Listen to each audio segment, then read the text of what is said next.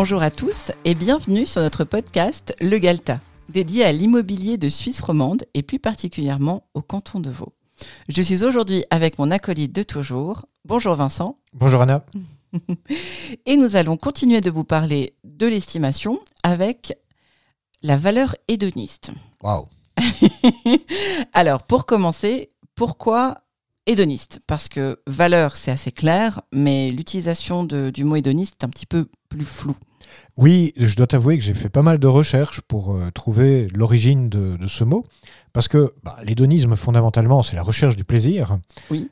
Et je n'arrivais pas à comprendre quelle était euh, la relation entre la recherche du plaisir et la valeur d'un bien immobilier.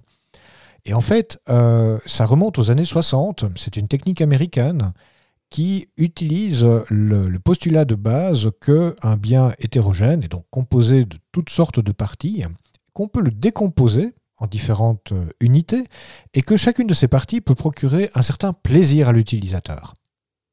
Selon les, caractéristiques, j'imagine. Absolument. Comme par exemple une vue sur le lac euh, comparée à une vue sur un terrain vague. Absolument. C'est un très très bon exemple. D'accord. Je vois. Donc, ça serait vraiment euh, mettre ensemble euh, différentes parties qui ont différentes, euh, je dirais, valeurs, enfin, différentes expériences d'utilisation. Oui.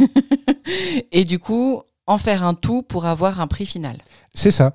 En fait, le, le point de départ de l'utilisation de la méthode hédoniste en Suisse vient du besoin des banques de pouvoir estimer la valeur des biens immobiliers, mais en utilisant des outils avec lesquels les banquiers sont à l'aise. Et ce avec quoi les banquiers sont vraiment très à l'aise, c'est les statistiques.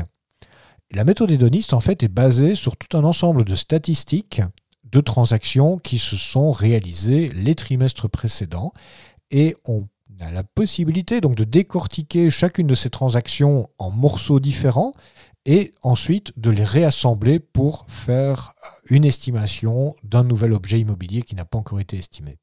D'accord, donc en fait, il y a quand même derrière une utilisation d'une énorme base de données, d'informations oui. Euh, immobilières euh, dans la région, par exemple. Absolument, d'ailleurs c'est le point de réussite ou d'échec de cette méthode c'est que euh, si tu utilises euh, cette méthode pour évaluer un bien atypique, ça ne va pas fonctionner parce qu'il n'y a pas suffisamment de points de comparaison. Quoi comme bien? Une ferme, par exemple. D'accord, c'est considéré comme un peu atypique. Oui, chaque ferme est différente l'une de l'autre et tu ne pourrais pas utiliser cette méthode euh, pour, pour faire une évaluation en fait. D'accord. Et du coup, concrètement, qu'est-ce que ça donne? Est-ce que tu arrives à nous donner un exemple sur une maison fictive ou sur un, caractéristique en particulier, comment ça serait euh, évalué? Oui, bah, imagine que tu sois propriétaire d'une villa individuelle, oui. d'un volume de 900 mètres cubes, tout à fait correct, qui est sur un terrain de 1000 mètres carrés. Mhm. Et il y a 5 pièces et demie plus un garage. D'accord. Ça sont des caractéristiques physiques que l'on retrouve euh, dans beaucoup de villas. Mhm. Eh bien, en fait, on va se baser sur des centaines de transactions qui se sont produites dans le canton les trimestres précédents pour faire des comparaisons de choses relativement comparables les unes avec les autres et déterminer quelle est la valeur de marché de cette ville-là à cet endroit-là, à ce moment-là. D'accord. Et comment on définit, euh, euh, parce que j'imagine que entre, mettons, trois maisons très similaires, un peu comme celle que tu viens de décrire. Euh, dedans, il va y avoir des, différences quand même. Euh, la cuisine peut être euh, mieux équipée d'un côté ou l'autre, ou plus neuve. Comment, comment on gère ce genre de choses? Eh bien, chaque caractéristique est de nouveau décortiquée en différentes qualités. Typiquement pour la cuisine, on pourrait mettre neuve, quasiment neuve, en bon état, mm-hmm. à rénover, complètement détruite. D'accord. Je, viens d'inventer le, dernier critère, mais euh, l'idée est là en tout cas. Une sorte d'échelle en fait, de 1 à 10 par exemple, ou 1 à 5 Absolument. Euh, oui, ce serait plutôt de, 1 à 5, euh, mais très bonne qualité, qualité moyenne, qualité basique, mauvaise qualité par exemple. D'accord. Et est-ce que c'est le, seul critère qu'on prendra en compte par exemple pour une cuisine ou une salle de bain, ou il y a encore d'autres choses pour chaque élément? Ben, en fait, pour chaque élément, on a également l'année de construction de la maison. D'accord. L'année de rénovation. Mhm. On peut encore introduire des critères comme euh, certaines rénovations de certaines parties de la maison. J'imagine que la, la qualité des éléments, par exemple, d'une cuisine, la marque, ou ce genre de choses, ça peut compter? Ça peut compter. Maintenant, il faut aussi voir que pour vraiment utiliser cette méthode correctement, euh, il faut, comment dire, faire une analyse très approfondie de chacun des éléments qui composent la maison. Et il faut encore que l'estimateur utilise sa jugeote, son jugement, son expérience, parce que la machine ne remplace pas l'être humain. Le banquier, lui, il a besoin de savoir qu'il ne prend pas de risque en prêtant l'argent pour euh, l'achat de la maison. D'accord. Mais euh, il se permet quand même euh, d'osciller dans une certaine marge.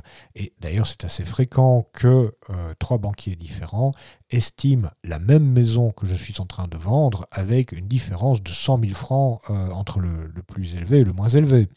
Justement, ça, ça reprend la, enfin, ça amorce la question que j'allais te poser, parce qu'en fait, donc, de ce que je comprends, euh, cette estimation-là est faite avec des, des logiciels, parce que ça serait impossible de le faire euh, à la main. Il y aurait trop d'informations à, à analyser. Clairement. D'accord Mais du coup, ça dépend aussi un petit peu de comment on va remplir les informations. On va rentrer les informations dans le logiciel. Énormément. Énormément. Et d'ailleurs, c'est un gros reproche que les experts en estimation immobilière font à la méthode hédoniste. C'est que, de un, elle ne se base que sur des transactions du passé. Donc, Mhm. elle est toujours un petit peu en retard. Bien sûr. Et deuxièmement, que euh, cette méthode va dépendre énormément de l'opérateur et de la façon dont il établit les critères et la manière dont il remplit les critères dans le logiciel. Je l'ai testé. Euh, en fonction du- des critères que j'introduis dans le logiciel, puisqu'on utilise également le, le modèle hédoniste pour vérifier euh, nos estimations en interne, je peux avoir des différences pour la même maison de 300 000 francs en fonction de, petits réglages. Oui, je vois. Ce qui est un, gros problème, j'imagine. Enfin, ce qui demande après euh, une certaine finesse pour, justement être juste. Oui, mais en fait, euh, comment dire, c'est un problème et c'est également, il y a également une solution parce que, comme je le dis souvent euh, à, mes propriétaires euh, qui me confient des mandats, mon métier d'estimateur n'est pas prêt de disparaître. C'est-à-dire que l'homme ne sera jamais remplacé par une machine en ce qui concerne l'estimation immobilière.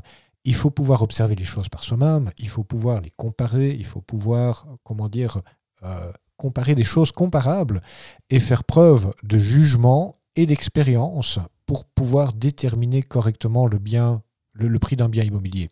Oui, alors qu'un logiciel ne, ne fera pas ça. Il Ah a non. juste euh, des additions de- de- d'informations et ça s'arrête là. Quoi. Ah mais c'est sûr, c'est c'est bête et méchant. Et d'ailleurs, ça peut conduire à de grosses erreurs euh, quand euh, des courtiers ou des agences n'utilisent que cette méthode. J'ai vu des horreurs euh, se produire et des propriétaires perdre 2 300 000 francs sur la vente de leurs biens parce qu'il avait été incorrectement estimé au départ. Oui, bien sûr, ça peut porter euh, un grand préjudice, malheureusement. Absolument.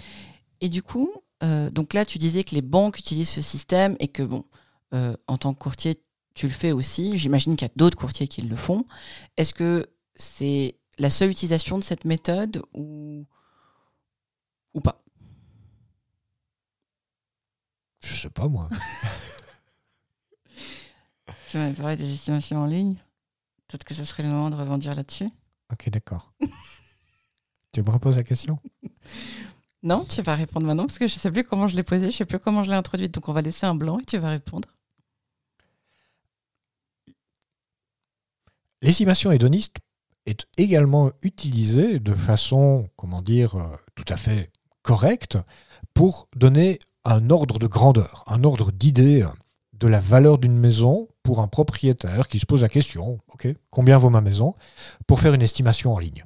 Donc là, il y a vraiment un nombre très limité de, critères qu'il rentre dans, dans le logiciel qu'il utilise euh, sur Internet, du genre surface du terrain, volume de la maison. Je ne sais même pas si les logiciels en ligne demandent le volume, en fait. Je pense qu'ils demandent plutôt la surface habitable. Euh, et quelques autres euh, questions de ce genre-là. Et puis, le logiciel donne une fourchette de valeur. Je dois t'avouer que parfois la fourchette ressemble plutôt à un râteau.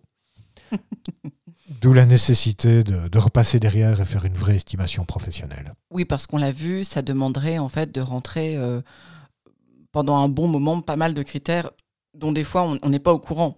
Ah, tout à fait. En Bah, fait, Comme je te le disais, on utilise un logiciel hédoniste en interne pour vérifier nos estimations de valeur vénale.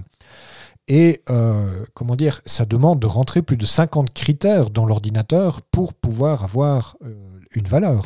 et en plus de pouvoir objectivement les juger. Parce que si par exemple on prend encore l'exemple de la cuisine, peut-être qu'un propriétaire aura l'impression que sa cuisine est en, en très très bon état, parce que c'est comme ça qu'il la voit, ou au contraire en très mauvais état, alors qu'en fait elle est en bon état, simplement. Absolument. C'est vraiment une nécessité pour un propriétaire d'avoir un point de vue externe, extérieur, qui n'est pas émotionnellement attaché au bien pour pouvoir l'estimer correctement. D'accord.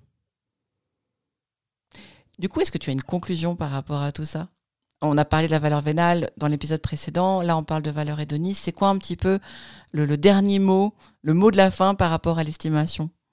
Ouais, Je dirais que la valeur hédoniste et le système euh, de calcul hédoniste est tout à fait valable pour le banquier qui est habitué à travailler avec des modèles statistiques et des modèles de prévision sur base de chiffres, que euh, le particulier peut l'utiliser pour avoir un ordre d'idées, un ordre de grandeur Toujours générale. avec euh, les estimations en ligne. absolument avec les estimations en ligne, et que le courtier professionnel peut, euh, comment dire, valider ou euh, comparer ses calculs de valeur vénale sur base de la technique d'estimation traditionnelle, je dirais, pour pouvoir affiner son estimation et vraiment utiliser ce modèle pour défendre au mieux les intérêts du propriétaire.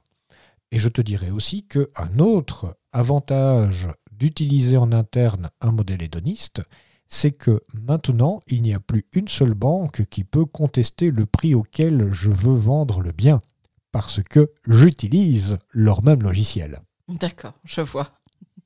Oui, c'est un, un sérieux avantage, en effet. Clairement. Super, merci beaucoup pour tes réponses. Je t'en prie. On se retrouve dans une semaine pour un nouvel épisode. En attendant, vous pouvez, comme d'habitude, aller visiter le site imo4g.ch pour en apprendre davantage au sujet de l'immobilier de Suisse romande et du canton de Vaud. À la semaine prochaine. À la semaine prochaine.